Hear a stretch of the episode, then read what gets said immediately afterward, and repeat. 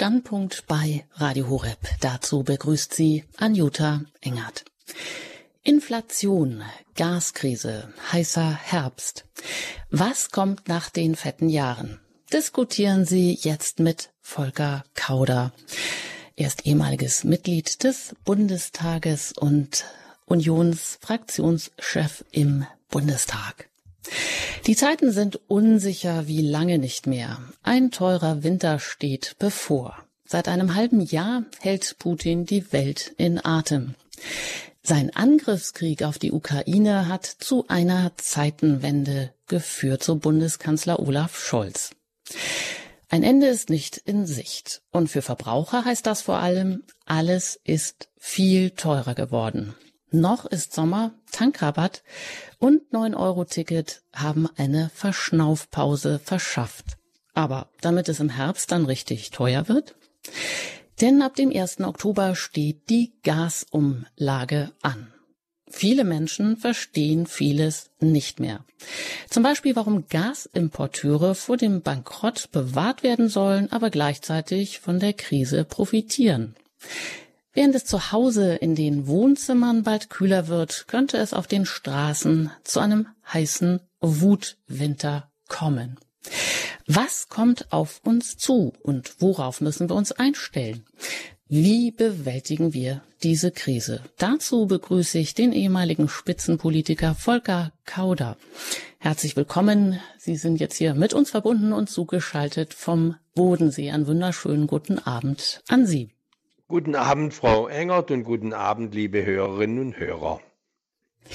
31 Jahre waren Sie ähm, Mitglied des Bundestages und das genau bis 2021. Und mit 13 Jahren waren Sie auch der am längsten amtierende Vorsitzende der CDU-CSU-Bundestagsfraktion. Ja, das heißt, Sie kennen das politische Geschäft und auch den Bundestag von innen wie kein anderer. Herr Kauder, Inflation, das ist die Teuerungsrate und die ist im Frühjahr so hoch mit 7,9 Prozent, im Mai so hoch wie seit 73, 74 nicht mehr gewesen. Gaskrise, heißer Herbst, all das steht uns bevor. Aber was heißt das? Was kommt auf uns zu? Was kommt auf Sie zu im Herbst? Also zunächst einmal muss man wirklich sagen, was äh, Bundeskanzler Olaf Scholz im Bundestag formuliert hat. Zeitenwende ist genau richtig. Wir werden eine andere Zeit erleben, als wir sie in den letzten Jahren hatten.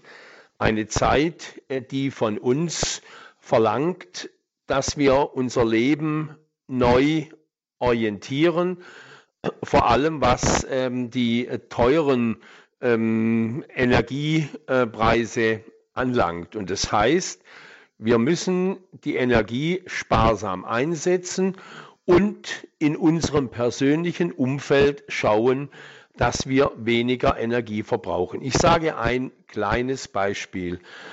Es ist ja viel diskutiert worden und gestritten worden, ob wir ein Tempolimit auf äh, deutschen Autobahnen machen sollten.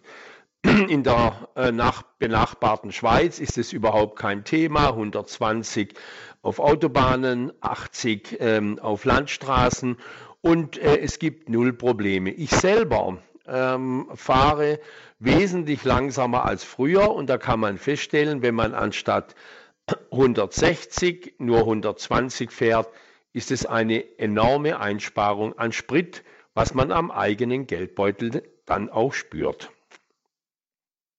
Ja, so ein paar Hinweise, was wir ändern können. Und von diesen Energiespartipps, da wimmelt es ja auf der politischen Bühne auch. Ja, manche sind ja also schon völlig unmöglich.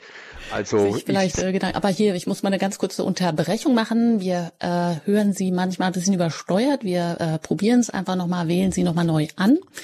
Ähm, vielleicht wird es dann besser und an dieser Stelle und bis dahin kann ich Ihnen schon mal durchsagen, wie Sie uns jetzt gleich erreichen können. Diskutieren Sie gerne heute Abend hier im Standpunkt bei Radio Horeb mit, wenn es um Inflation, Gaskrise geht, wenn wir fragen, wie bewältigen wir die Krise, was kommt auf uns zu im Herbst. Sie erreichen uns ab jetzt auch schon unter der 089 517 008 008 Und wenn Sie vielleicht auch außerhalb von Deutschland anrufen, dann wählen Sie die 0049 vorneweg und dann die 89 517 008 008. Nach einer Musik geht es hier gleich weiter im Standpunkt. Bleiben Sie dran.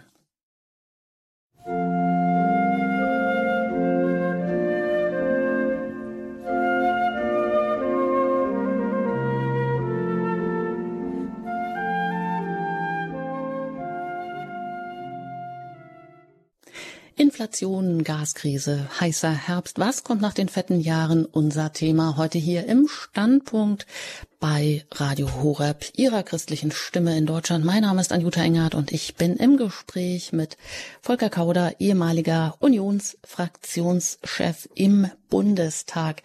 Und Sie sind auch gerne eingeladen, hier mit uns zu diskutieren.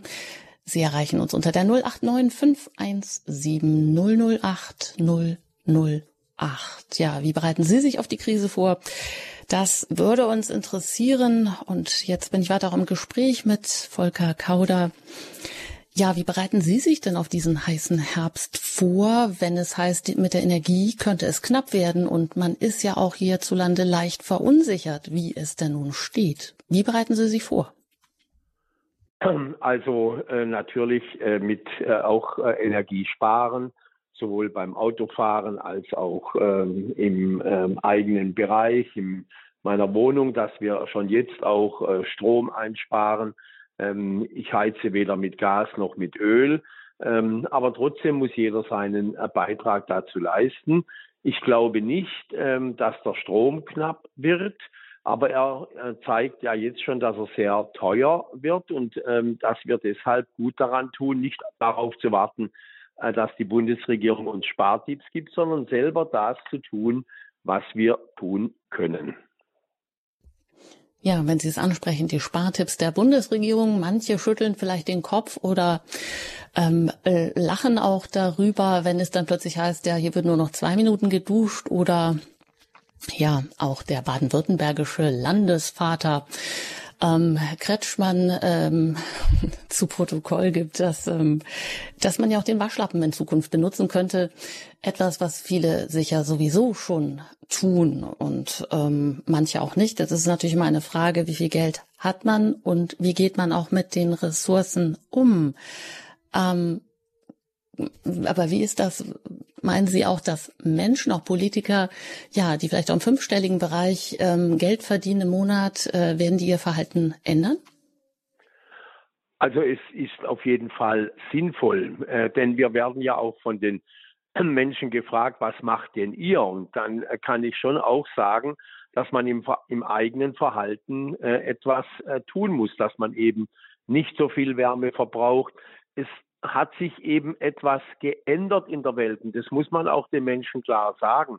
Passt mal auf, es wird in diesem Herbst und vielleicht auch im nächsten Herbst schwieriger mit ähm, den Kosten für die Energie. Darauf müsst ihr euch einstellen und ähm, darauf müsst ihr auch reagieren. Es ist nicht mehr so wie in früheren Jahren, wo alles im Überfluss und verhältnismäßig preisgünstig war. Ja, die fetten Jahre sind vorbei. Das haben Sie schon Anfang 2019 prognostiziert, also vor Corona-Krise, vor dem ähm, Angriffskrieg Putins auf die Ukraine. Ähm, aber was heißt das denn eigentlich? Äh, die fetten Jahre sind vorbei. Herr Kauder, was waren denn die fetten Jahre? Zu Ihrer Zeit, da ging es ja stets bergauf. Aber jetzt sich aus dem Wohlstand zu verabschieden in mehr Bescheidenheit, ist das nicht viel schwieriger? Also ich würde schon mal sagen, dass wir uns nicht vom Wohlstand verabschieden müssen. Äh, ich glaube, dass wir auch ähm, in den Jahren, die jetzt vor uns liegen, viel besser leben als Generationen vor uns.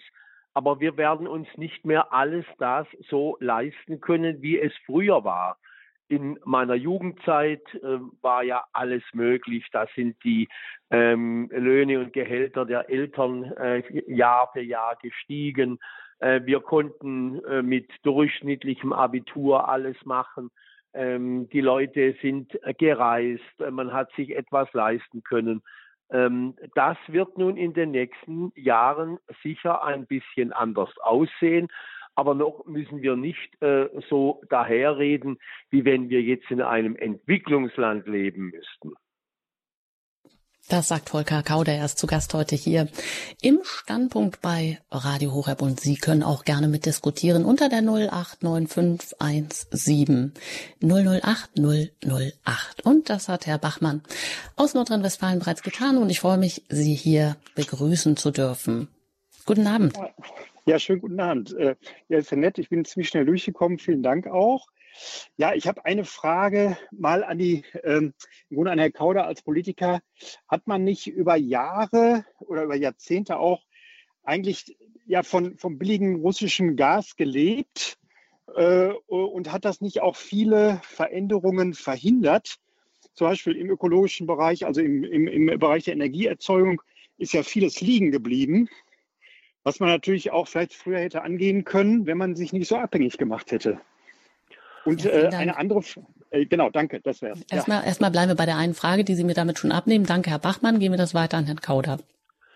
Ja, äh, wir haben natürlich schon ähm, von der billigen ähm, Energie, vor allem Gas ähm, und Öl, auch profitiert und haben damit einen Teil unseres Wohlstands aufgebaut. Wir haben auch davon profitiert, dass in anderen Regionen der Welt billiger produziert werden konnte und äh, die Güter dann bei uns auch billiger verkauft werden konnten. Das stimmt schon. Aber ich sage mal, hätten wir in einer Zeit, wo Energie wesentlich billiger war als heute, den Leuten sagen sollen, also passt mal auf, die Energie ist uns zu billig, deswegen verteuern wir sie und äh, hemmen damit unseren Wirtschaftsaufschwung. Man kann Politik immer nur aus der konkreten Situation herausmachen. Ja, es ist auch richtig, dass wir den Ausbau der erneuerbaren Energien nicht schnell genug vorangebracht haben. Aber auch heute noch gibt es doch erheblichen Widerstand, beispielsweise wenn wir Windparks aufbauen. Wer will denn ein Endlager für äh, Atomkraftwerke in seiner Region haben? Ich weiß noch sehr gut, in meinem Wahlkreis gab es massive Proteste äh, gegen den Bau von Windrädern, massive Proteste gegen den Ausbau von Starkstromleitungen oder Schwachstrom für die erneuerbare Energie.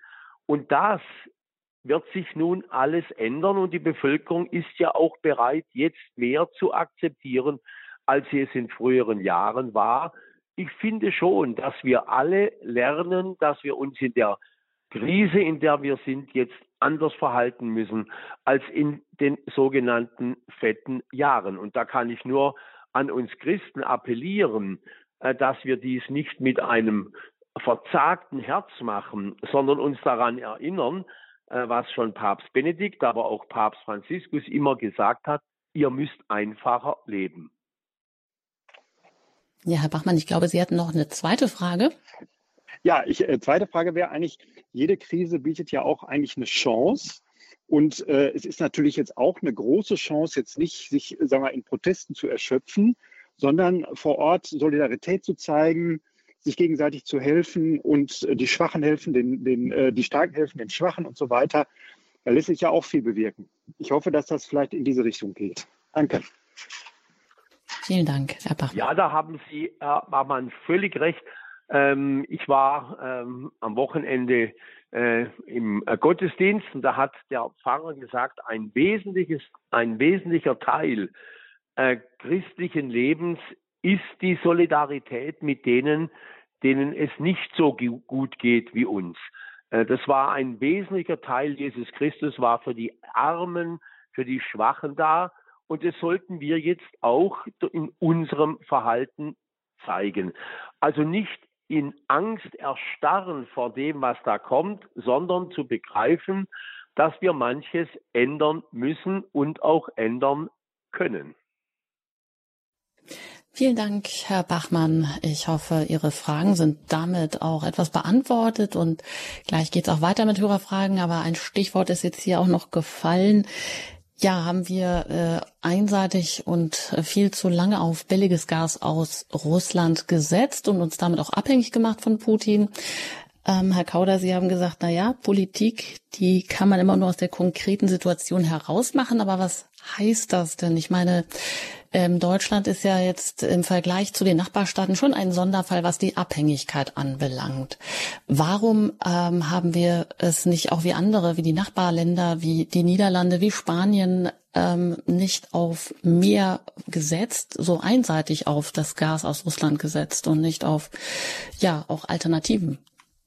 Die Alternativen in der Gasbeschaffung waren wesentlich teurer. Ähm, wir haben lange darüber diskutiert, ob wir ähm, äh, Flüssiggas ähm, in Bremen, Bremerhaven äh, anlanden sollen. Das Bauen des Gas war dreimal so teuer ähm, als äh, das aus Russland. Ja, die, äh, es war nicht nur die Versuchung, sondern es war die ganz konkrete ähm, äh, Situation, dass wir mit äh, günstigem Gas, günstiger Energie äh, unseren Wohlstand haben ausbauen können. Man muss jetzt einmal sagen, wir hatten die äh, Finanz- und Wirtschaftskrise 2008, 2009, wo wir mehr als 80 Milliarden neue Schulden aufgenommen haben, um durch die Krise zu kommen. Und diese Schulden haben wir sehr bald wieder zurückführen können durch das große Wirtschaftswachstum und die Steuereinnahmen. Das ist ja auch nicht irgendetwas, sondern das war natürlich auch äh, die Konsequenz aus äh, günstiger Energie. Dazu kommt, äh, dass es ja gar nicht so einfach ist, äh, Gas woanders zu beschaffen. Das sehen wir ja jetzt auch. Und ähm, äh, deswegen ist es sicher richtig, dass wir Gas sparen und äh, dass wir die erneuerbaren Energie ausbauen. Allerdings gibt es Fertigungsprozesse in unserem Land, die ohne Gas gar nicht laufen. Insgesamt aber gibt es doch auch Zuversicht, äh, wenn ich daran denke, dass wir jetzt die Gasspeicher doch schon zu 85 Prozent gefüllt haben, fünf Wochen früher, als man gedacht hat ähm, dass wir also durchaus äh, nicht unvorbereitet in den Herbst gehen. Aber äh, natürlich hat die veränderte Weltlage durch den Krieg in der Ukraine nicht nur die Energie, sondern auch Lebensmittel äh, teurer gemacht. Auch das ist keine Frage. Und deswegen gilt es, denen zu helfen, ganz gezielt, äh, die es schwerer haben als andere. Und deshalb ist die Gasumlage, wie sie bis jetzt äh, als ähm, Gesetzentwurf vorliegt, so nicht zu akzeptieren. Es geht auf gar keinen Fall, dass Unternehmen von einer Gasumlage profitieren, die Gewinne machen. Da muss energisch nachgebessert werden.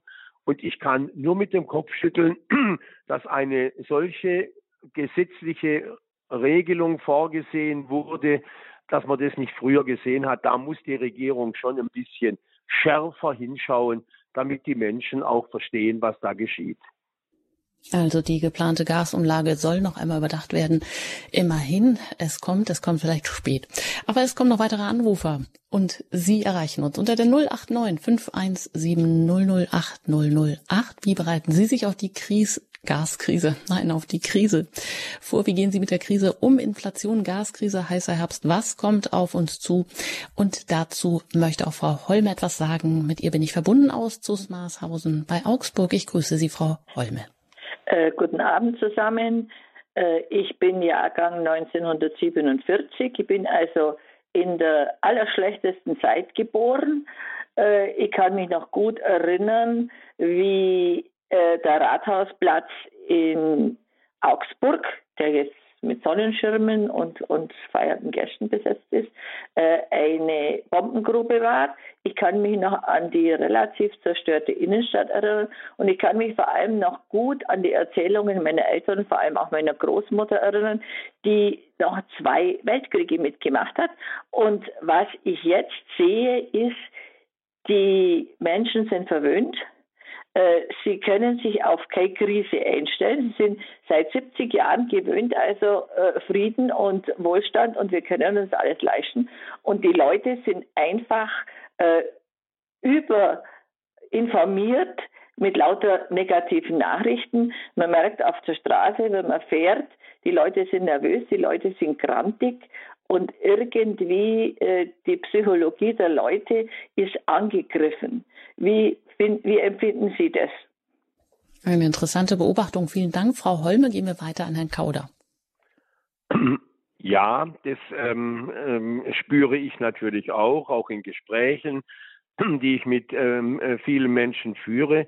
Und in einer solchen Situation, die Sie jetzt auch äh, schildern, ist Führung in besonderer Weise gefragt. Eine klare Ansage, wie ist die Situation? Was erwarten wir? Was äh, tun wir? Und den Menschen aber auch Perspektive zu geben, wir können da durchkommen. Also nicht nur im negativen Verharren, sondern klipp und klar sagen, es wird eine Zeit sein, wo die Solidarität derer, die sich etwas mehr leisten können, mit denen, die sich weniger leisten können, angesagt ist. Und das macht ja auch den Frieden in einer Gesellschaft aus, dass auch die Menschen, die es schwerer haben, spüren, wir werden nicht allein gelassen. Und äh, das ist doch ein ähm, Motiv, ähm, das wir als Christen formulieren können. Und da würde ich mir auch ein bisschen mehr ähm, von dieser, äh, von diesem Mut, von diesem Zutrauen, von dem der Gewissheit aufgehoben in Gottes Hand in der Öffentlichkeit von unseren Kirchen wünschen. Schön. Frau Holme, ist Ihre Frage damit ein bisschen beantwortet? Dankeschön, ja. Vielen Dank für Ihre äh, für das, was Sie uns mitgeteilt haben, für Ihre Frage. Alles Gute Ihnen, auf Wiederhören nach Zusmaß. Wiederhören. Ja, jetzt haben wir ja schon mehrfach ähm, die Solidarität angesprochen. Das kam jetzt hier auch von Hörern. Da schauen wir doch mal kurz, ähm, werfen wir einmal einen Blick zu den Nachbarn. Wie gehen denn unsere europäischen Nachbarn mit der Krise um? Was kann man tun, um nicht zu frieren? Da gibt es ja auch Alternativen. Ich möchte jetzt aber mal auf Italien zu sprechen kommen. Ministerpräsident Mario Draghi, der hat seinen Rücktritt eingereicht. Am 25. September stehen Neuwahlen an. Und da könnte man nun zittern, denn es gibt da einige rechtspopulistische Parteien, die ähm, auch im Moment die Spitze vorne haben, angeführt ähm, die faschistischen Brüder Italiens mit äh, Meloni an der Spitze, wo man sich fragt, ist das nun eine Freundin der Ukraine oder Putins, eigentlich eher Putins? Und es wird gesagt, wer rechts wählt, äh, der wählt Putin so ähm, ja eine Aussage und es gibt eben aber auch die anderen Lager, die auch Putin-Anhänger sind, wie Berlusconi zum Beispiel, ähm, so dass es da wirklich schon Lager zu geben scheint für Putin oder für Europa. Jetzt ist die Frage, stehen wir in der Solidarität zusammen? Wie entscheiden sich unsere Nachbarländer in dieser Krise, vor allem Italien, das vielleicht ähm, Russland immer sehr nahe stand? Äh, wo jetzt aber äh, Stimmen aufkommen, die sagen, na ja, schaden wir uns nicht mit den Sanktionen mehr als Putin? Sollten wir uns nicht doch auf den Nationalismus, auf den Populismus zurückziehen? Und der wird ja ganz augenscheinlich auch von Putin in den letzten Jahrzehnten finanziell immer unterstützt. Wie sehen Sie das? Wie, äh, ja, Sie da also man kann zunächst einmal sagen, dass bisher in dieser ähm, äh, krisenhaften Situation Europa eher zusammengewachsen ist, als auseinanderzufallen. Aber klar ist auch, wenn die ähm, Herausforderungen, die Energiepreise im Herbst ähm, äh, stärker auf uns zukommen als jetzt im Sommer, dass es dann natürlich schon auch die Versuchung von einigen gibt zu sagen, das könnten wir uns erleichtern, wenn wir mit Russland anders umgehen würden. Und da kann ich nur sagen, Russland hat eine klar, man muss sagen, dass Russland unter Putin hat eine klare Agenda. Und die Agenda heißt Europa spalten, Europa schwächen, um so stärker als Russland dazustehen. Und zur gleichen Zeit äh, muss man auch sehen, dass der Krieg gegen die Ukraine natürlich auch eine Gefahr für Europa selber ist. Und wenn da nicht dem ähm, Putin klargemacht wird, dass wir das nicht hinnehmen, dass wir unsere Freiheit und Sicherheit auch verteidigen werden, dann spielt man ihm in die Hände. Und jetzt, was haben wir tun können, um dies Putin auch zu zeigen? Da waren die Sanktionen notwendig und sie greifen ja auch. Ähm, man weiß, wie die wirtschaftliche Lage in Russland ist, ähm, dass natürlich Sanktionen einem auch äh, selber betreffen können. Äh, das ist ja völlig klar. Alle Sanktionen zielen immer auf wirtschaftliche Sanktionen und das bedeutet für eine Exportnation, wie wir sie sind, natürlich auch, ähm, äh, dass wir unseren Export etwas äh, zurückfahren müssen. Also es geht nicht nur um die wirtschaftliche Lage, sondern es geht auch um die Sicherheit in unserem Europa. Ja, soweit diese Einschätzung. Weiter geht's mit einer weiteren Hörerin, Manuela von Habsburg. Mit ihr bin ich jetzt telefonisch verbunden aus Germering bei München. Schönen guten Abend. Guten Abend miteinander, Herr Kauder, grüß Gott. Ja, ich, ich weiß jetzt gar nicht, es sind so viele Fässer aufgemacht worden. Ich weiß gar nicht mehr, wo ich zuerst einsteigen soll. Ähm, mir war als erster Ansatz des Anrufs jetzt wichtig, ähm, wo es um die Psychologisierung geht, dieser ganzen Politik, ehrlich gesagt auch ähm, nicht nur innerdeutsch, sondern auch, das geschieht ja inzwischen auch auf weltpolitischer Ebene, dass äh, bestimmte Reglements der Politik geführt werden, die früher nicht üblich waren. Man hat ähm, meiner Meinung nach viel zu wenig Rücksicht genommen auf die Stimme des Volkes. Man, man bestimmt über alle hinweg, also Sie sprachen auch von Führung übernehmen, eindeutig Weisung geben und so, ähm, aber man fragt überhaupt nicht die Leute selber, wo sie eigentlich stehen, wie sie denn am besten mitgehen können. Und dann geht es so weit, dass man jetzt auch einen als Buhmann hinstellt in den öffentlichen Medien. Ich bin jetzt hier wirklich jemand, der ein bisschen kritisch dasteht, der nicht mit den Mainstream-Medien läuft. Und ich weiß, dass Putin hier ja nicht das schwarze Schaf ist, als das er hingestellt wird, sondern hier läuft ja ganz ein anderes Spiel ab, das weltpolitisch läuft. Und ähm, wie stehen Sie denn da dazu, zu diesem großpolitischen ähm, das Auge, das man da haben sollte. Die Spaltung Europas ist natürlich ein Aspekt, der geht im kleinsten los. Die Spaltung eines Landes reicht ja schon. Aber grundsätzlich dem entgegenzuwirken, indem man dem Volk mehr Mitspracherecht gibt, wie weit könnt ihr denn jetzt mitgehen, was können wir denn wirklich tun? Auch so, wie man es in der Schweiz zum Beispiel mit Abstimmungen macht. Mm, da ist, ist mir viel zu wenig und im Stillen und Heimlichen werden Gesetze gemacht, die über ein Volk dann bestimmen können, wo man rückwirkend gar keinen Einfluss mehr hat.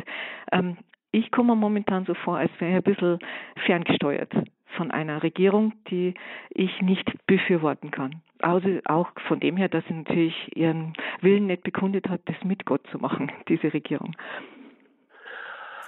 Ja, also es gibt zwei grundsätzliche Modelle. Die eine ist die Schweiz mit ihrer äh, Volksabstimmungsdemokratie und die andere ist die repräsentative Demokratie, die wir haben. Die Menschen haben erst vor einem Jahr diese Regierung gewählt ähm, und ähm, sind vor allem mit den grünen Politikern und Politikern sehr einverstanden. Und ich kann nur sagen, ich war 31 Jahre im Deutschen Bundestag. Wenn ich durch meinen Wahlkreis gefahren bin und habe mit den Menschen gesprochen, was haltet ihr von dem, was haltet ihr von jenem und am Ende der Woche ein Fazit gezogen habe, dann gab es für alles eben Stimmen. Die einen waren der Meinung, die anderen waren der Meinung. Und deswegen kann man nicht sagen, wir machen das, was das Volk will. Ist das Volk beispielsweise die Impfgegnerbewegung, muss man auf die hören? wir haben äh, natürlich mit unserer repräsentativen Demokratie auch ein System, wo Minderheiten auch zum Tragen kommen können. Und ich finde, dass wir in unserer repräsentativen Demokratie sehr gut aufgehoben sind. Äh, und wenn ich mir anschaue, ich wohne in der Nähe der Schweiz, verfolge das alles sehr genau, was die Schweiz in Volksabstimmungen entscheidet und was wir so entscheiden, da sind wir in vielen Punkten gar nicht weit auseinander. Die Schweiz hat eine Entscheidung betroffen, die ich für ausgesprochen problematisch halte und die in der Schweiz auch heftig umstritten ist, nämlich die Entscheidung, wir wollen nicht zu der Europäischen Union gehören. Und das hat immer wieder auch zu Problemen geführt. Also ich kann nur sagen, die Ergebnisse in unserer repräsentativen Demokratie sind nach meiner Einschätzung auch nicht ähm, schlechter als woanders. Und ähm, man kann ja nur sagen, ich habe es doch erlebt, äh, dass, was Menschen verlangt haben, beispielsweise äh, beim Abschalten der Kernenergie, ähm, bei Bürgerbewegungen gegen Straßen, gegen jenes. Ähm, und äh, manches hat natürlich dann den Ausbau der erneuerbaren Energie auch verzögert. Und eins, äh, Frau von Habsburg, möchte ich schon klar sagen. Im Geheimen haben wir noch nie Gesetze beschlossen. Es ist allerdings so, das würde ich schon Ihnen recht geben, in Zeiten, wo es den Menschen gut geht, ist ähm, die Bereitschaft, äh, sich ähm, um politische Fragen zu kümmern, wesentlich geringer als in Zeiten, wo es angespannt ist. Ich habe ähm, da den Eindruck jetzt, dass wir von einem Vergleich reden, den man nicht machen kann. Wir können diese alten Zeiten nicht vergleichen mit dem, was uns in den letzten zwei Jahren passiert ist. Und in diesen zwei Jahren wurde etwas, ähm, etwas gelebt von einer Regierung, die ähm, noch dazu eingesetzt wurde. Da möchte ich jetzt gar nicht mal ins Detail gehen, auf eine Art und Weise, wo viele Reglements bei der Wahl schon in Frage zu stellen waren und wo man inzwischen als kleine Minderheit auch gar nicht mehr dagegen reden darf. Also wenn wir ins Detail gehen würden jetzt, da könnten wir einige Beweisführungen liefern, auch von wissenschaftlicher Seite, die das, was momentan läuft, absolut in Frage stellt. Aber es gibt momentan keine Möglichkeit, sich ähm, normal zu äußern, weil man sofort als der ja, der gegen den Strom laufende Querdenker oder so äh, diffamiert wird. Und da finde ich eine ganz gefährliche Strömung, wie man untereinander einander die Spaltung sogar ins Haus bringt. Und da ja. ist eine ganz große Position, wir müssen raus aus diesem allgemeinen Informationsfluss, glaube ich. Und wirklich, man muss sich das mal anschauen, was vor Ort läuft. Und dazu fordere ich die Politiker ehrlich gesagt auf. Was ist denn wirklich Sache? Können wir denn wirklich auch mal reden als Volk zu den einzelnen Regionalpolitikern? Da, gibt es ja auch Unterschiede, was Bedürfnisse und Nötigkeiten angeht. Die draußen auf dem Land sind ganz anders ähm, momentan drauf und sammeln sich ihre Vorräte und ihre Art und Weise als die in der Stadt Lebenden. Und auch was die Unterschiede angeht, was allgemein die Umlage angeht auf Gas und so, ähm, wir müssen unbedingt schauen, dass wir aufpassen, was die Familien dabei abkriegen müssen und die Besserverdiener. Und man kann nicht alles über einen Kamm scheren. Wir wollen uns ja bemühen und viele haben ja auch schon dieses ähm, ins, ins Herz gelegt kriegt, ja, wir müssen in der Zukunft auf die Natur und auf alles noch besser aufpassen. Aber ich glaube, dass jetzt hier was missbraucht wird. Mhm. Danke, Frau von Danke. Habsburg. Das sind natürlich jetzt viele Aspekte. Sie haben die Gasumlage jetzt zuletzt angesprochen. Das kann also durchaus sein, dass auf einen vierköpfigen Haushalt äh, Zusatzkosten bis zu 1000 Euro zukommen. Ja, aber was die Spaltung der Gesellschaft anbelangt, bleiben wir mal beim Thema Energie. Äh, was können wir tun, Herr Kauder? Also ich möchte schon nochmal sagen, wir sollten nicht so leichtfertig von einer Spaltung in der Gesellschaft sprechen wenn die Frau von Habsburg äh, zum Beispiel darauf hinweist, dass wir in der Schweiz eine direkte Demokratie haben. Wenn wir in der Corona-Krise eine Volksabstimmung gemacht hätten über die Impfpflicht, wäre die aber sauber und glatt für die Impfpflicht ausgegangen. Sauber und glatt wäre die für die Impfpflicht ausgegangen. Die Mehrheit, die überwältigende Mehrheit, über 70 Prozent, waren für eine Impfpflicht, weil sie sich auch selber geschützt sehen wollten. Was würden dann diejenigen, die in einer solchen Volksabstimmung unterlegen waren, würden die dann sagen, okay, weil es eine Volksabstimmung war, akzeptieren wir das? Das glaube ich nicht, dass es so einfach ist. Aber ich sage mal nur, in vielen Fragen gibt es eine Mehrheitsmeinung und die repräsentative Demokratie versucht dann auch zu Lösungen zu kommen, mit der auch die Minderheitenmeinung leben kann. Richtig ist, ähm, dass es in unserer ähm, Gesellschaft Reglementierungen gibt, die nicht vom Gesetzgeber kommen. Ich sage mal beispielsweise die gendergerechte Sprache, die gendergerechte Bibel. Das kommt überhaupt nicht von der Politik. Da haben wir doch aber als Bürgerinnen und Bürger die Möglichkeit, uns dagegen zu wehren und zu sagen, das machen wir nicht mit. Ähm, in der Demokratie gehört auch Mut dazu, seine Meinung öffentlich zu sagen in einer Sprache, für die man dann nicht attackiert werden kann. Was richtig ist, was sich in unserer Gesellschaft verändert hat, sind die neuen Medien, die sozialen Medien, wo Shitstorms kommen, wo Menschen in einer Art und Weise beleidigt werden, wenn sie ihre Meinung sagen. Da müssen wir als Bürgerinnen und Bürger mutiger dagegen aufstehen. Ich zum Beispiel halte von dem, der Sternchensprache auch in unserem öffentlichen rechtlichen Rundfunk herzlich wenig, um zu sagen gar nichts. Ja, und da steht sich auch die Frage an, können wir heute überhaupt noch abseits von Lagerkämpfen diskutieren? Wir wollen nicht darüber direkt diskutieren, aber diese Frage vielleicht im Hinterkopf immer behalten, weil ja auch ähm, naja, gesagt wird von vielen Menschen, dass der Hunger nach äh, groß ist, nach jemandem, der Fragestellungen differenziert, ideologiefrei und ehrlich diskutiert. Das werden wir heute hier auch tun und Sie dazu einladen. 089517008008 ist die Hörernummer, unter der Sie hier im uns hier im Standpunkt bei Radio Horeb erreichen zum Thema Inflation, Gaskrise, heißer Herbst.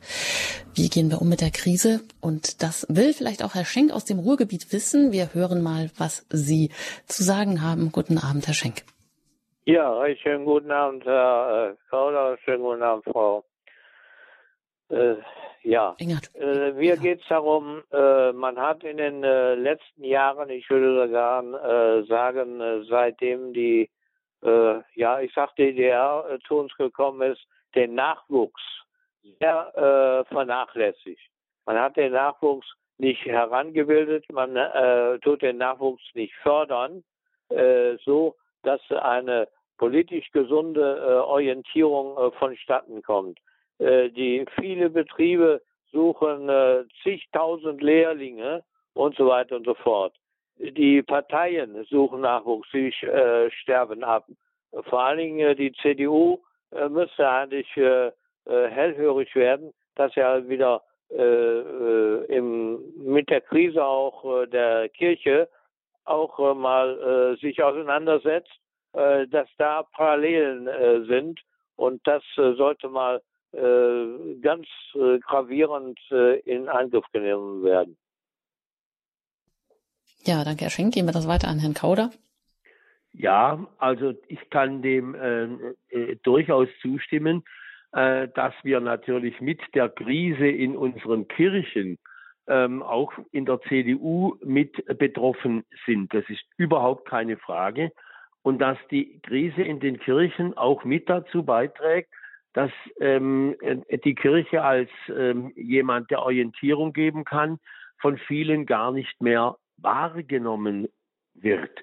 Und ähm, äh, da kann ich immer nur darauf hinweisen, wir müssen ähm, einfach ähm, äh, als äh, Kirchen auch ähm, den Menschen sagen, auch in schwierigen Zeiten seid ihr nicht allein, sondern seid aufgehoben. Und wenn dann auch viele lachen und sagen, ja, wo denn, wo ist denn dieser Gott?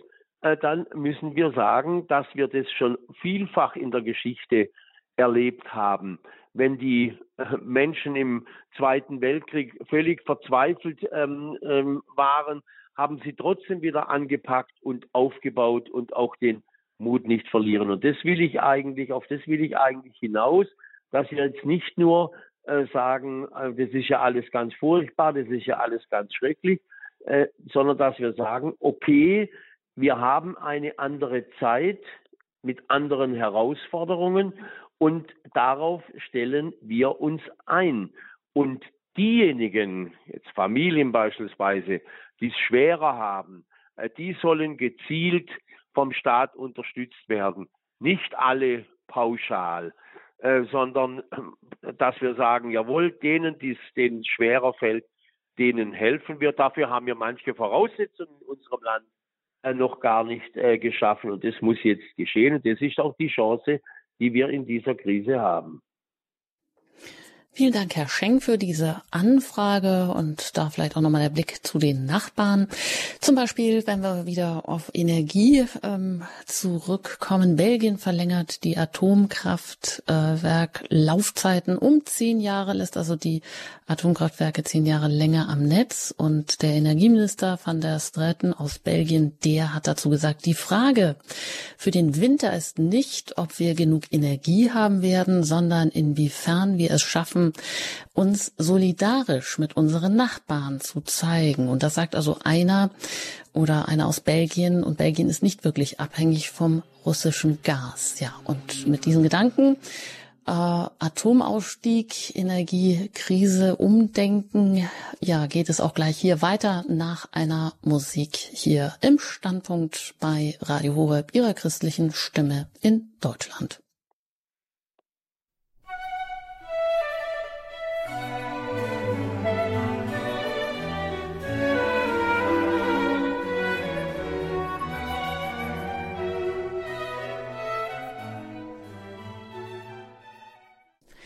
Standpunkt bei Radio Horeb. Mein Name ist Anjuta Engert. Ich bin im Gespräch mit Volker Kauder. 31 Jahre war Mitglied im Bundestag, war 13 Jahre ähm, ehemaliger Unionsfraktionschef im Bundestag und damit hatte er dieses Amt am längsten inne. Heute ist er hier zugeschaltet vom Bodensee und diskutiert auch gerne mit Ihnen.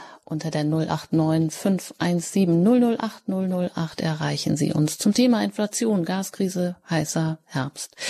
Was kommt nach den fetten Jahren? Wie gehen wir mit der Krise um?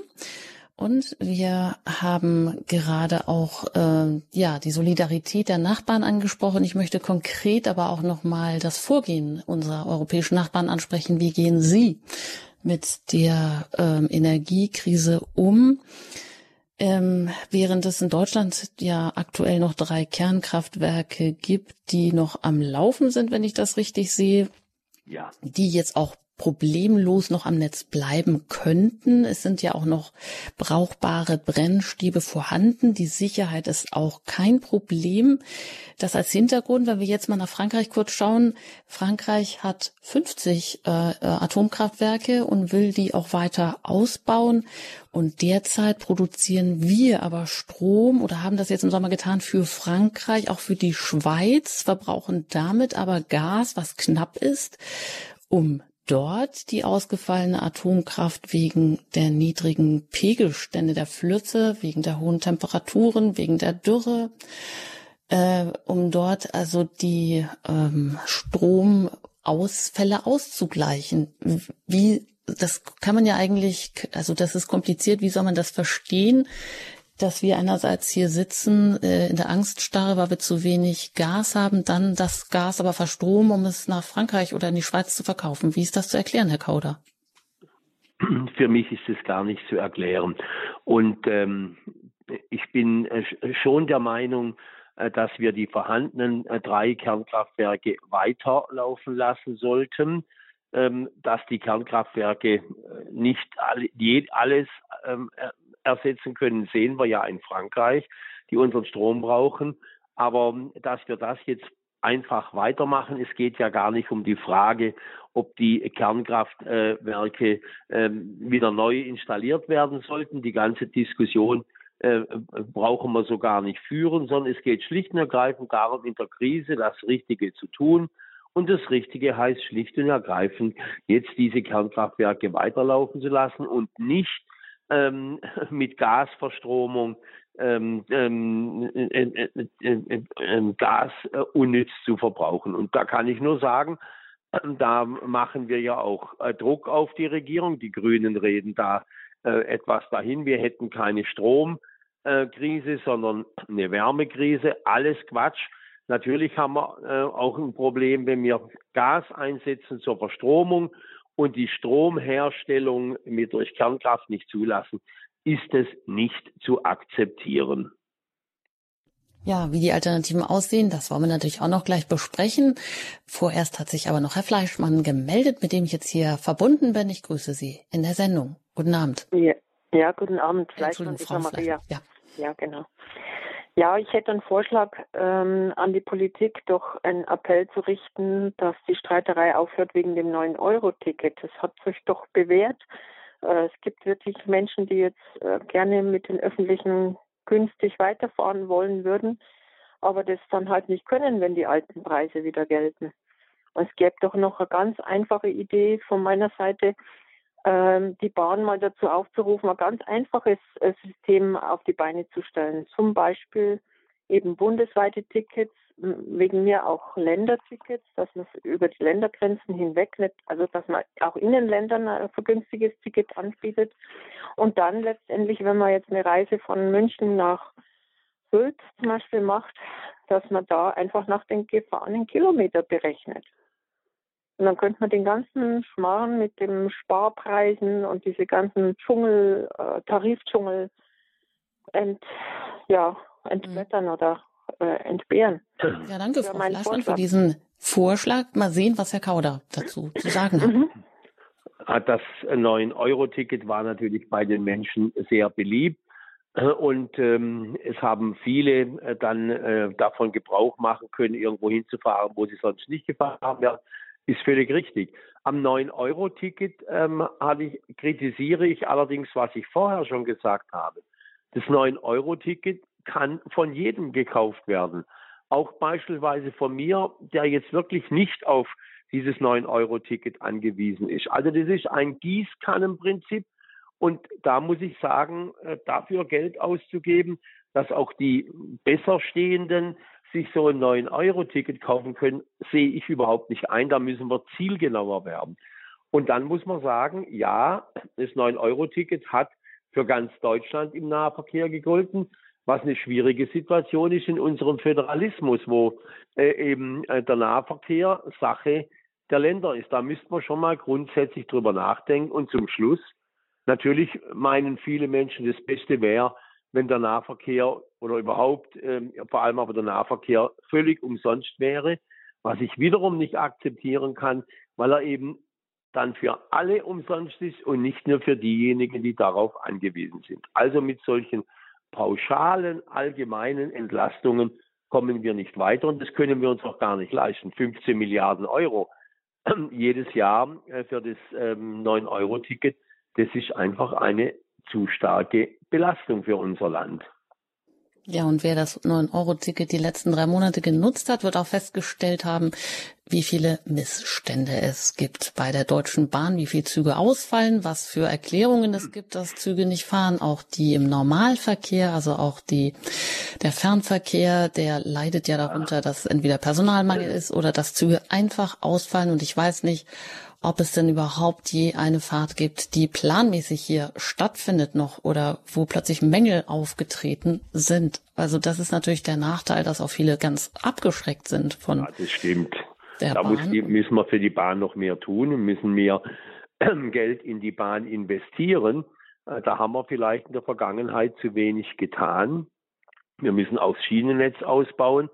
Aber da kann ich nur darauf verweisen, Sie kennen sich in der Ortenau aus, welche Diskussionen wir haben beim Ausbau der Rheintalstrecke in die Schweiz hinein. Die Schweizer lachen nur und sagen, werden wir die Tunnels nur so durch die Alpen bohren, kommt ihr nicht einmal voran mit eurer Fernverbindung. Weil die Menschen sagen, wir wollen den Krach nicht ertragen. Wir sind ein dicht besiedeltes Land und müssen uns schon die Frage stellen, welche Belastungen sind wir bereit zu tragen. Das ist eine interessante Frage und die möchte ich auch gleich aufgreifen. Nämlich die Frage nach dem, ja, Atom vielleicht äh, äh, länger laufen lassen, Atomkraftwerke, aber Müll, nein, danke. Windräder, ja, aber vor meiner Haustür, nein, danke. Vielleicht, äh, ja, Umbau von Strecken, Tunnel, ja, aber dann vor der eigenen Haustür doch wieder nicht. Warum ist das hier alles so kompliziert, was in Nachbarländern in Frankreich viel einfacher ist? Aber vorab noch Frau Eberhard. Sie haben uns aus Stuttgart erreicht und mit Ihnen bin ich jetzt hier am Telefon verbunden. Guten Abend hier in der Sendung. Ja, ich bin Frank Eberhard, also Herr Eberhard. Entschuldigung, ja, also Herr Eberhard. Ja, ich würde gerne auf zwei Dinge Bezug nehmen. Einmal natürlich auf die Atomkraft, die meiner Meinung nach weiterhin eine Risikotechnologie ist. Und interessanterweise hat ja die Regierung Schröder, also über Schröder kann man natürlich heute sagen, was man will, gell, und man würde ihn heute auch nicht mehr wählen, aber ähm, die Regierung damals mit den Grünen zusammen hat ja den Ausstieg aus der Atomkraft beschlossen. Und dann hat die Regierung Merkel Westerwelle, glaube war es, Jawohl. den Ausstieg aus dem Ausstieg beschlossen. Und ein paar Monate später, vier Monate später, kam Fukushima und die Frau Merkel ist eine interessante Person. Die hat immer auch, äh, sie ist ja Physikerin und Physiker, also das ist immer was ganz Besonderes auch. Ähm, und die hatte dann sofort gesagt, wir machen den Ausstieg aus dem Ausstieg rückgängig. wir können die Atomenergie nicht mehr verantworten. Und das war auch richtig. Das ist das eine, was ich sagen wollte. Und mhm. was machen wir, wenn heute oder morgen, egal in der Ukraine oder sonst wo, wieder ein Vorfall kommt, wo wir mit radioaktiver Belastung dann hier zu tun haben. Das ist das eine, was ich sagen wollte. Das andere ist ähm, die Photovoltaik. Wir haben zehn Jahre verloren, weil die Regierung Merkel zusammen mit der SPD, aber es war die CDU, äh, die Förderung beendet ha hat.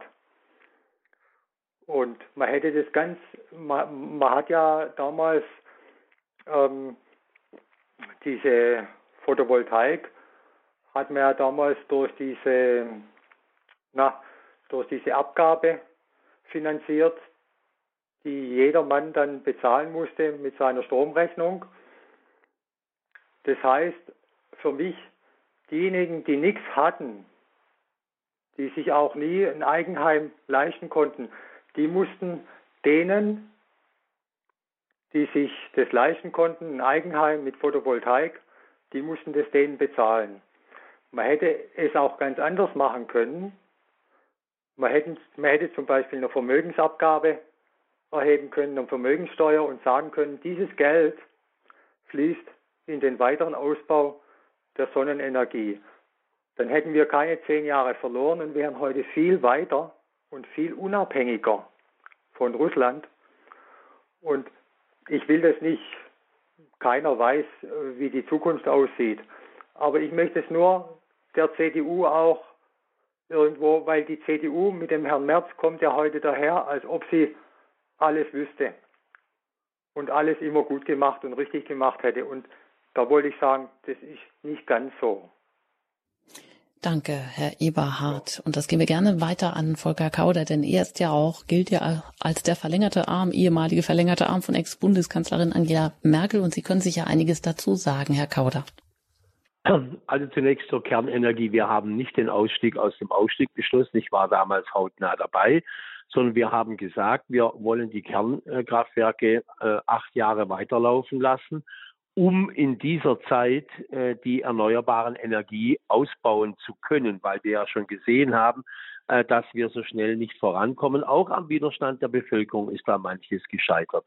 Ähm, und dann kam Fukushima und dann hat man gesagt, okay, so kann man das nicht weitermachen, ist ja auch in Ordnung. Und jetzt geht es doch gar nicht darum, dass wir äh, die Kernenergie wieder äh, revitalisieren wollen. Wir wollen nur über den Winter kommen und die Kernkraftwerke ein bisschen länger laufen lassen, als es bisher ähm, äh, vorgesehen war. Und das halte ich bei drei Kernkraftwerken für ähm, äh, das Risiko beherrschbar. Ähm, das sagen ja auch äh, viele, die gegen die Kernkraft grundsätzlich sind. Und man muss schlicht und ergreifend sagen, in der Krise sind halt auch neue Überlegungen gefordert. Und ähm, man kann natürlich vieles sagen.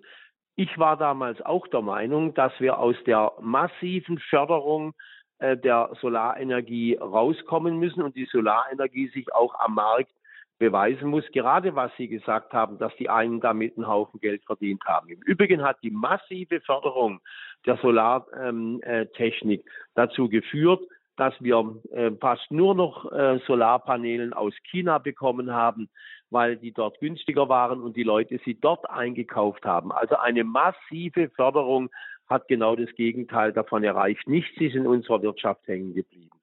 Dazu kommt, dass wir natürlich auch beim Ausbau mit Solartechnik darauf angewiesen sind, grundlastfähige Stromversorgung zu haben. Wenn die Sonne eben nicht scheint, der liebe Gott hat sich ja was überlegt, warum die Orangen bei uns nicht so rot werden wie in Italien, dann brauchen wir, wenn wir nur noch auf Solar setzen würden, auch mindestens den Wind ähm, aus der, äh, von der, äh, der See auf unseren deutschen Meeren. Und dafür müssen wir Leitungen bauen äh, durch unser Land. Und wenn dann jeder sagt, nein, an mir vorbei führt keine Leitung, haben wir Schwierigkeiten. Und ich hoffe jetzt, dass wir in dieser Krise erkennen, dass wir bereit sind, auch die ein oder andere Position, die wir als äh, richtig erkannt haben, auch nochmal zu überdenken. Ja, danke, Herr Eberhard. Und da sind wir auch bei den erneuerbaren Energien. Aber alles, was jetzt unternommen wird, vielleicht doch irgendwann mal von der Politik, sei es grüner Wasserstoff aus Kanada, was jetzt ganz groß in aller Munde ist, aber alles das hat ja lange Laufzeiten. Das wird ja, Richtig. wenn überhaupt, erst ähm, in zehn Jahren vielleicht Wirklichkeit, wenn das überhaupt alles überprüft ist, ob das rentabel ist mit dem Transport und so weiter äh, beziehungsweise LNG-Terminals, also für Flüssiggas, die man jetzt ja doch braucht ähm, an der Nordseeküste auch wenn das Gas dreimal so teuer ist, aber es ist jetzt alles wichtig. Oder auch Energiepartnerschaften mit Katar. Ist denn das reiche Emirat ein besserer Partner als Russland, zumal Katar offensichtlich auch ganz islamistische Gruppierungen finanziert? Also haben wir ein paar Punkte hier angesprochen. Wohin geht die Reise? Wohin kann sie gehen? Wir müssen natürlich jetzt erstmal den Winter überbrücken, aber langfristig, ähm, ja, welche Quellen tun sich da auf zwischen grünem Wasserstoff, LNG, ja, oder auch vielleicht eben andere Quellen. Herr Kauder. Ja, wir sehen ja, dass wir bei der Besorgung äh, von Energie äh, äh, an Staaten nicht vorbeikommen, die unter Menschenrechtsverletzungen, Religionsfreiheitsverletzungen, wo Christen verfolgt werden, äh, auch Probleme äh, bekommen. Muss man ja auch mal äh, klar formulieren. Und ähm, deswegen ist es schon richtig, dass wir sagen, jawohl, wir bauen die erneuerbaren Energien aus, aber wir kommen auch nicht darum herum äh, zu sagen, dass wir mit unserer Energie äh, sparsamer umgehen müssen. Da beißt keine Maus den Faden ab. Und äh, das ist jetzt ja auch die Situation, in der wir gefordert sind.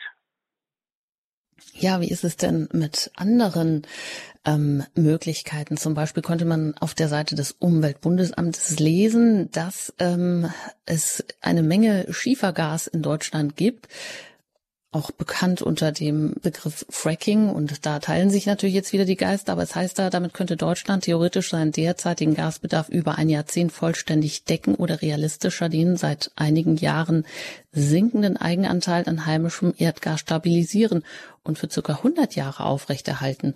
Was sagen Sie denn zum Thema Fracking? Ich habe die Diskussion als Vorsitzender der Bundestagsfraktion der CDU-CSU im Deutschen Bundestag erlebt und mitgemacht. Der Widerstand gegen Fracking war so riesig, weil die Menschen äh, Angst hatten, wenn man so tief in die Erde bohrt, äh, mit hohem Druck Chemikalien in die Erde presst, dass da äh, Dinge entstehen könnten, äh, die man äh, nicht mehr äh, in den Griff bekommt. Und der Widerstand war enorm. Ähm, und ich könnte mir auch vorstellen, dass auch heute noch der Widerstand groß äh, dagegen wäre.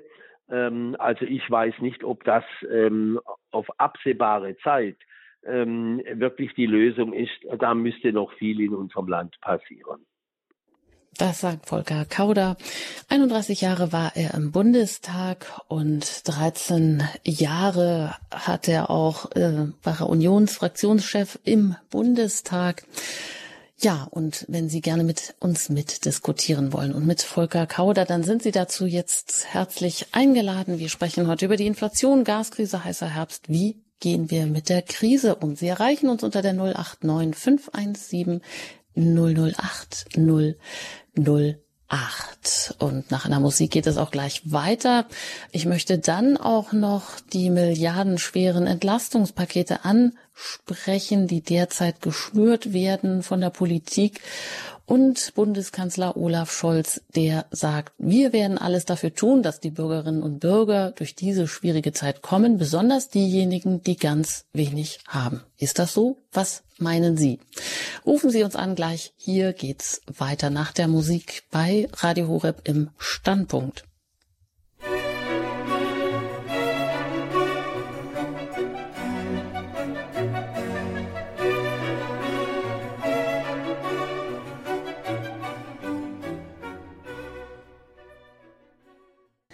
Standpunkt bei Radio Horeb heute zum Thema Inflation, Gaskrise, heißer Herbst. Was kommt auf uns zu? Wie gehen wir mit dieser Krise um? Wie gehen Sie mit der Krise um? Ich bin Anjuta Engert und im Gespräch mit Volker Kauder, dem ehemaligen Spitzenpolitiker und langjährigen Unionsfraktionschef im Bundestag. Und Sie erreichen uns jetzt unter der 089 517 008 008. Herr Kauder, die Verunsicherung in der Bevölkerung ist ja schon teilweise groß. Wie geht es weiter mit der Energie? Aber wie geht es auch mit diesen ganzen Entlastungspaketen weiter? Sie haben vorhin ja schon angedeutet, das Gas äh, Gießkannenprinzip können wir uns eigentlich gar nicht leisten. Sprich 9-Euro-Ticket, Tankrabatt für alle, also auch für die, die es eigentlich überhaupt nicht bräuchten. Jetzt gibt es ja so eine 300-Euro-Pauschale für Arbeitnehmer. Auch ist das auch Gießkannenprinzip? Beziehungsweise ähm, ja muss die Politik eigentlich jetzt mit, sie schnürt milliardenschwere Entlastungspakete, aber wer zahlt denn die Zeche am Ende? Nun, am Ende zahlt äh, die Zeche der Steuerzahler ähm, und im Zweifel auch eine junge Generation. Über die Energiepauschale will ich jetzt äh, mal gar nicht reden. Das ist ein einmaliger Vorgang, äh, der helfen soll, äh, besser durch die Krise äh, zu äh, kommen. Aber es muss schon klar sein, dass ähm, es natürlich Entlastungspakete geben muss, überhaupt keine Frage aber dass sie natürlich zielgenauer sein müssen. Und ähm, das heißt, ähm, dass wir uns auch konzentrieren müssen, nicht auf alles äh, jetzt äh, da mal äh, schauen, sondern es geht jetzt zunächst einmal darum, dass wir Menschen, und das sind nicht nur Hartz-IV-Empfänger, das sind nicht nur ähm, Arbeitslosengeldbezieher, sondern das sind auch Familien, die gerade so an der Grenze im äh, unteren Mittelstand leben, die natürlich sich äh, schwer tun werden, äh, 1000 Euro ähm, äh, im Jahr zusätzlich ähm, zu finanzieren. Denen müssen wir helfen. Und ähm, da erwarte ich auch, äh, dass äh, da entsprechende Maßnahmen auch äh, kommen. Und wir können nicht alles, was jetzt ähm, äh, wünschenswert wäre, auch äh, wirklich leisten, äh, sondern müssen uns konzentrieren auf das, was äh, wirklich ähm, jetzt äh, die Hauptanstrengung erfordert. Und das sind eben beispielsweise die Energiekosten. Ja, hier im Standpunkt sprechen wir über diese Energiekrise, aber wir fragen auch, wie gehen wir mit dieser Krise um? Ja, was bringen uns da vielleicht auch christliche Werte? Sie können uns erreichen unter der 089 517 008 008 und das hat Frau Kanzia aus Berlin getan. Mit ihr bin ich jetzt hier verbunden. Ich grüße Sie. Ja. Guten Tag, ich mache nur das Radio aus. Ja, ja, bitte, sonst hören wir Sie doppelt und das ist unangenehm. Kleinen genau. Augenblick. Ja, wir warten, bis Sie wieder da sind. Und dann hören wir sie hoffentlich auch nur solo. Ja, hier heute Abend Hallo? im Standpunkt. Ja, Sie sind jetzt wieder da? Ja, ich bin wieder da und Gut. ich mich treiben ganz andere Dinge um, wie ein Kernkraftwerk oder äh, Elektrik von Platten oder Windmühlen. Das haben wir alles in die Wege geleitet. Das braucht nur, dass sich endlich die richtigen Leute mit Mut fassen und da weitermachen. Aber keiner spricht von dem persönlichen Egoismus, der unser Land in breite Ströme durchzieht. Mir ist es aufgefallen, gestern zum Beispiel, ich bin durch ein Lebensmittelgeschäft, ein riesiges Lebensmittelgeschäft in Berlin gelaufen. Ich habe Waren in Bergen gesehen und dann fielen mir so einige Sachen, die ich mal beanstandet habe, zum Beispiel beim, bei einem Bäcker, den ich gefragt habe, was machen Sie, wenn Geschäftsschluss ist mit den restlichen essbaren Waren? Da hat man mir gesagt, die kommen in den Mülleimer. Ja, habe ich gesagt, äh, haben Sie schon mal was von der Tafel gehört? Das geht uns nicht an, die kommen in den Mülleimer. Gestern bin ich bis zur Firmenspitze, nicht Firmenspitze ist blöd, zur Abteilung in diese, dieser Eröffnung des Kaufhauses gegangen und habe gefragt, was machen Sie mit dem Rest, mit dem riesigen Rest? Es waren Fertiggerichte auf den Tischen und also Sie können es sich nicht vorstellen. Was machen Sie mit dieser Restkost? Die, wo kommt die hin? Ja, haben sie gesagt, die wird weiterverarbeitet. Sag ich, Sie können doch kein Butterbrot und ein Fertiggericht und so weiter weiterverarbeiten. Ja, die kommen, ja, sag sprechen Sie es endlich aus. Ja, die kommen zur Schweinezucht. Und Sie wissen, was Schweinefleisch ist. Ich esse keinen Jota von Schweinefleisch mehr. Das ist das schmutzigste Vieh, was es überhaupt gibt. In den Genen sitzen alle Krankheiten, die der Mensch überhaupt kriegen kann. Das ist nicht von mhm. mir, es sind riesige Studien, die man ja. einsehen kann. Und so geht mhm. das von Punkt zu Punkt. Wir haben ein 9-Euro-Ticket gebraucht. Das war eine riesen Tralala-Veranstaltung. Wissen Sie was? Eine Tralala-Anstalt. Wer irgendwo verreisen will und dem es auch nicht so gut geht, der legt ein wenig Groschen aufeinander und dann kann er auch sein Ziel erreichen. Ja?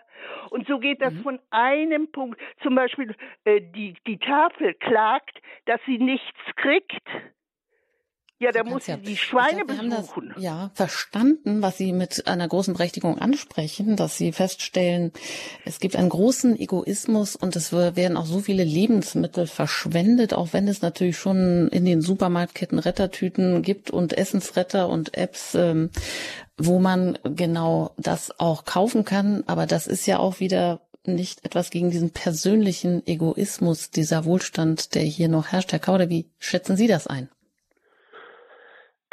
Ja, was äh, da gesagt worden ist, äh, ist ja äh, durchaus nachvollziehbar. Und ähm, ähm, ich habe mit Supermarktketten auch schon darüber gesprochen. Ähm, die sagen, wir können Essensreste nur dann weitergeben, wenn sie das Verfallsdatum noch eingehalten ist beispielsweise. Wir sehen ja heute schon in, bei vielen Supermarktketten, äh, dass an den ähm, äh, Backtheken ähm, nur so viel gebacken wird, dass möglichst wenig übrig bleibt.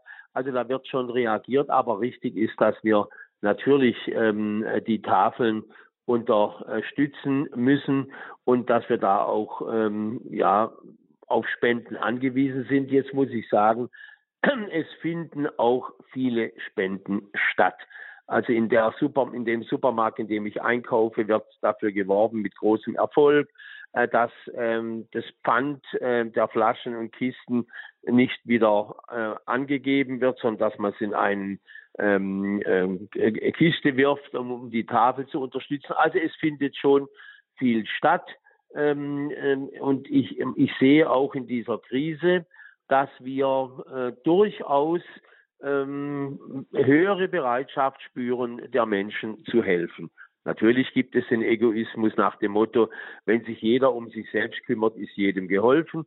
Äh, das sehe ich auch. Und da wäre natürlich, äh, um nochmal, wir sind ja auch in einem christlichen Sender, äh, wäre schon auch ähm, das Beispiel von uns Christen gefragt. Vielen Dank, Frau Kanzia. Das Beispiel von uns Christen wäre gefragt, wie und wo wäre es denn in der aktuellen Krise gefragt? Eine Frage, die ich gerne hier weitergebe. Ähm, vielleicht auch an Herrn Ziegler, aber ich weiß nicht, ob das Ihre Frage ist. Jedenfalls sind Sie jetzt hier, sind wir mit Ihnen verbunden. Sie sind in der Sendung. Guten Abend. Guten Abend, äh, Herr Kauder. Ja, das Energieproblem ist ja, könnte man entschärfen, oder? Wenn man Herrn Putin zur Vernunft bringen würde, oder? Das wäre die erste Maßnahme. Und jetzt frage ich Sie, ja, ich hoffe auf Frau Merkel, oder? Haben Sie Kontakt zu Frau Merkel? Die spricht ja. perfekt Russisch, oder? Habe ich gehört. Ja. Und äh, ich bin Gralsbotschaftsleser seit 35 Jahren. Ich nehme an, die, Sie kennen diese Botschaft noch nicht. Die ist noch nicht sehr verbreitet. Und Nein. Herr Ziegler, Sie rufen aus der Schweiz an. Das ist interessant. Gesetze verankert, oder? Und man müsste die Diktatoren aufklären können, dass es sich nicht lohnt, einen Krieg zu führen, oder? Und ich hoffe, dass Frau Merkel, ich sollte ihr mal einen Brief schreiben, ich habe keine Zeit. Und ich schätze Frau Merkel so ein, dass sie ja, mit Hilfe dieser Gralsbotschaft, die kennt sie wahrscheinlich auch noch nicht, dass wir, ja, dass sie mit Herrn Putin erklären könnte, es lohnt sich nicht, Krieg zu führen, weil äh, das, der ist verantwortlich für Tausende von Toten. Richtig, Herr Ziegler. Lassen Sie mich da vielleicht eingreifen oder das weitergeben. Herr Kauder, äh, das wünschen sich wahrscheinlich derzeit viele. Ist Herr Putin zur Vernunft zu bringen? Ich ähm, sehe das zurzeit nicht. Ähm, es hat viele Bemühungen gegeben, äh, mit äh, ihm zu reden und der hat eine andere Agenda. Das muss man einfach äh, leider Gottes so formulieren. Trotzdem finden ja immer wieder Gespräche statt, aber ähm, ich kann nur ein anderes Beispiel sagen. Äh, es äh, kann auch niemand wirklich glauben, äh, dass die Chinesen zur Vernunft zu bringen sind bei der Frage von Taiwan. Wenn es um Macht geht und Einfluss, dann reagieren solche Menschen ähm, mit diktatorischen Ansichten nur, wenn sie sehen, dass das Risiko eines Angriffs zu groß ist. Und das heißt, äh, wir müssen uns auch besser wappnen, äh, was äh, die Verteidigungsbereitschaft anlangt. Das schmeckt auch nicht jedem, das weiß ich. Aber ähm, wenn wir den Eindruck erwecken, dass wir uns ähm, gar nicht ähm, trauen, ähm, da Einhalt zu gebieten. Und deswegen ist es bei aller Kritik an äh, den ähm, Maßnahmen, die wir gerade ergreifen, einfach notwendig, äh, dem äh, Putin zu zeigen, wir äh, schrecken, wir haben, lassen uns von dir nicht abschrecken. Ansonsten sehe ich im Augenblick wirklich keine Möglichkeit, da etwas zu machen. Ja, und weiter geht's noch nach München. Und da bin ich jetzt mit Frau Martinez verbunden. Ich grüße Sie hier in der Sendung. Ich glaube, Sie haben noch Ihr Radio an. Das hören wir dann immer im Echo. Gut, dann ja. haben wir Sie jetzt. Bitte schön. Ja, guten Abend. Mein Name ist Martinez ähm, und ja, ich habe eine Frage an Herrn Kauder. Ähm, Herr Kauder, ich frage mich wirklich und ich frage Sie das jetzt auch, warum wurden bisher Rentner bei diesen sogenannten Entlastungspaketen überhaupt nicht bedacht? Denn ich denke, das ist wirklich eine Lücke. Das heißt, wenn Sie eine Rente haben, die, sagen wir mal, gerade so hoch ist, dass Sie vielleicht eben keine Grundsicherung bekommen, und damit ist es immer noch eine niedrige Rente, dann haben Sie wesentlich weniger zur Verfügung als jemand, der zum Beispiel Hartz-IV-Empfänger oder Grundsicherungsempfänger ist. Denn diese Menschen bekommen Wohnung, Warmmiete und den Satz, der momentan, glaube ich, 459 Euro ist. Das ist doch nicht gerecht. Ich meine, da müsste man doch jetzt langsam mal was tun. Was denken Sie darüber? Ja, kann ich? Hallo? Ja, Herr Kauder. Ja, ähm, da denke ich so wie Sie. Äh, das ist, ähm, für, war für mich immer unverständlich, dass man äh, diese Energiepauschale äh, nicht auch an Rentner, Studenten ausbezahlt hat. Ähm, und dass es bisher nicht korrigiert wird, halte ich für einen wirklich ähm, schweren äh, Fehler und äh, kann nur hoffen, dass äh, die Regierung noch äh, in dieser Frage zur Vernunft kommt. Ja, Frau Martinez, das ist jetzt wahrscheinlich keine befriedigende Antwort, aber wahrscheinlich müssen wir es derzeit dabei belassen. Herr Kauder, vielleicht an Sie die Frage, was würden Sie denn jetzt machen, wenn Sie noch im Politikbetrieb wären? Also ich hätte auf jeden Fall ähm, dafür gesorgt, dass diese Energiepauschale nicht nur an Arbeitnehmer und Arbeitnehmer, wenn es heißt, wir stehen denen bei, die es schwerer haben, dann sind natürlich viele Rentner davon betroffen. Das hätte ich auf jeden Fall anders gemacht. Ähm, und ähm, ansonsten muss man sagen, hat, hat die Regierung es im Augenblick ja auch nicht äh, gerade leicht. Es ist eine der schwersten Krisen, äh, in, dem, in der wir sind. Aber sie muss natürlich eins mal endlich machen. Äh, sie muss mal endlich nicht nur diskutieren und streiten, sondern sie muss jeden Tag hören wir neue Vorschläge, jeden Tag neue Vorschläge. Und das irritiert die Menschen. Wir brauchen nicht jeden Tag neue Vorschläge, sondern wir brauchen jetzt endlich mal klare Regelungen. Wenn man jetzt wieder sieht, wie äh, jetzt über die ein oder andere Frage, wie jetzt ähm, bei der ähm, Gasumlage wieder gestritten wird, dann muss man sagen, sowas kann man sich in einer solchen Krise einfach nicht leisten. Punkt. Herr Kauder, Sie gelten ja als einer eine der katholischste Protestant, so wurden Sie bezeichnet und äh, da stammt auch das Zitat über Sie. Wenn es ums C geht, dann wird er zur Dampfwalze. Gemeint sind Sie. Ihr Engagement jetzt, nachdem Sie aus dem politischen Betrieb ausgestiegen sind, ist ähm, für verfolgte Christen weltweit. Und sie setzen sich auch äh, ja für Lebensschutz ein und für christliche Werte sowieso. Sie haben auch ein Buch geschrieben, Politik auf der Grundlage des christlichen Menschenbildes. Und sie haben sich auch damals sehr dafür eingesetzt, dass Papst Benedikt XVI. 2014 die geplante Bundestagsrede halten konnte, die von vielen Politikern boykottiert werden sollte.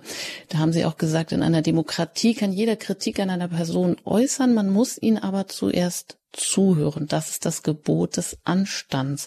Und sie haben auch diese Rede als Sternstunde des Parlaments ähm, ja bezeichnet oder auch erwartet. Und es ging ja in dieser Rede auch um ein hörendes Herz. Was wünschen Sie sich für die Politik, für führende Politiker aktuell? Ist denn Politik auf Grundlage des christlichen Menschenbildes überhaupt derzeit auch noch möglich? Unbedingt, unbedingt. Ähm, auch wenn immer mehr äh, Menschen mit äh, äh, den Kirchen Probleme haben, ähm, Politik auf, dem, auf der Grundlage des christlichen Menschenbildes hat ja äh, nichts mit Kirche zu tun, sondern das ist das Verständnis des Christen vom Menschen als Ebenbild Gottes und dass wir in jedem Menschen das Ebenbild Gottes sehen und entsprechend mit ihm umgehen. Ob der Flüchtling ist, ob der eine ähm, andere Hautfarbe hat als wir, in jedem Mensch ist Ebenbild Gottes. Und diese Botschaft zu sagen, ähm, ist doch unabhängig davon, ob die Kirchen jetzt äh, ähm, ein Problem haben, so sehr ich das natürlich auch bedauere, aber die Botschaft, wir haben ein Bild vom Menschen. Und das heißt Ebenbild Gottes einzigartig, unverwechselbare Würde. Und der Mensch ist zur Freiheit bestimmt, heißt es im ähm, Galaterbrief. Ähm, und ähm, diese Botschaft weiterzugeben und damit den Menschen auch Orientierung zu geben, halte ich für dringend notwendig. Ähm, und nicht nach dem Motto, huch, immer mehr Menschen ähm, haben Probleme mit der Kirche und vielleicht auch mit dem C, dann ist vielleicht besser, dass wir auch nicht mehr über das C reden. Wenn die Christlich-Demokratische Union das C aufgäbe, wäre das das Ende dieser Partei. Ja, und dass es dazu nicht kommt, wie können wir von einem Wutwinter zu einem Mutwinter kommen? Also Wutwinter, es sagen, Fachleute sagen äh, voraus oder befürchten, dass Extremisten die Energiekrise, die Inflation, gestiegene Kosten nutzen könnten, um Massenproteste zu mobilisieren. Ja, die Frage ist, wenn wir vielleicht äh, ärmer werden, deshalb werden wir dennoch nicht arm. Und Sie haben auch eingangs gesagt, äh, wir müssen nicht so tun, als würden wir jetzt hier in einem Entwicklungsland ähm, sein. Wie, was wollen Sie uns mit auf den Weg geben, dass wir ja mehr in Richtung Mutwinter uns auf den Weg machen? Ja, ich möchte zunächst mal auf den Weg geben. Erstens, wir müssen erkennen, dass die Zeit sich geändert hat, dass wir nicht so weitermachen können wie bisher, dass es von jedem von uns verlangt, äh, dort zu sparen, wo wir es können, ähm, dass wir ähm, bereit sind, unseren Nachbarn zu helfen und sie zu unterstützen, ähm, auch äh, ähm, mental, wenn ich es mal so formulieren äh, darf. Und dass wir ähm, von der Politik aus denen, die es besonders schwer haben, helfen und ihnen ja die, die, die teuren Energie helfen durch die teuren Energiepreise zu kommen. aber dann auch zu sehen, dass wir eben durch diese Krise kommen können, wenn wir nicht verzagen. Und dass wir eins auch erkennen, wir können nicht alles von ähm, der Bundesregierung erwarten. Die Politik wird nicht alles mit Geld lösen können. Also stellen wir uns auf die veränderte Zeit ein. Es wird schwerer. Es wird nicht mehr so einfach sein wie in vergangenen Jahren. Und trotzdem glaube ich, wenn wir in der Gesellschaft zusammenstehen, denen helfen, die es schwerer haben, dass wir dann durch diesen Winter kommen auch mit einer Perspektive für die Zukunft. Und dann hoffen wir natürlich alle, dass der Krieg in der Ukraine beendet werden kann. Und ähm, jetzt sage ich mal etwas, was in unserem Land nicht mehr so eingeschätzt wird. Als ich vor zwei oder drei Jahren äh, von meiner bisher letzten Reise wegen Corona äh, von den verfolgten äh, koptischen Christen aus Ägypten zurückkam, und, und den äh, Papst Tavatros äh, gefragt habe, was können wir noch für Sie tun, hat er gesagt, auch wenn es bei Ihnen in Deutschland vielleicht nicht mehr so ist, beten Sie für uns. Beten Sie für uns, dann vergessen Sie uns nicht und beten Sie so, wie wir Kopten beten. Und das hat mich sehr beeindruckt. Er hat nämlich gesagt, wir beten, Gott stärke unseren Glauben in der Verfolgung und in der Krise und nicht nimmt die Verfolgung von uns weg. Gott stärke unseren Glauben. Das hat mich sehr äh, berührt und beeindruckt. Ja, ich denke, das ist ein wunderbares Schlusswort und macht auch deutlich, dass es eigentlich auch ja wieder mehr um Eigenverantwortung geht vielleicht auch ähm, in der Krise die Chance zu sehen, wieder selber gefragt zu sein, auch mit eigenen kreativen Ideen oder ja, überhaupt mit äh, selber sich einbringen zu können und auch zu müssen. Und Sie haben ja auch gesagt, ähm, jetzt wird's endlich normal. Das heißt, bisher war nicht alles normal.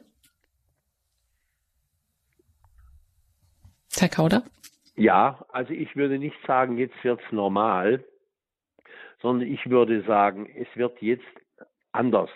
Ähm, und ähm, wir werden nicht mehr alles so zur Verfügung haben können, wie es äh, bisher der Fall war. Und ähm, das erfordert von uns Nachdenken, muss alles, was wir so bisher gemacht haben, auch in Zukunft so sein? Oder können wir da auch was ändern und können uns auf ein paar andere äh, Sachen äh, einstellen? Ähm, beispielsweise sage ich jetzt mal, wir können natürlich in den Ballungsgebieten den Nahverkehr nutzen. In meiner Heimat im ländlichen Raum sind die Menschen aufs Auto angewiesen. Und da wird ein Nahverkehr nie so zu organisieren sein, dass wir im ländlichen Raum auch unsere Bedürfnisse, die wir haben, ähm, zu den Ämtern zu kommen und, und, und zum Arbeitsplatz zu kommen, nicht durch Nahverkehr lösbar sein. Ich will kein Land wie Frankreich, wo ganze Bereiche nicht mehr besiedelt sind.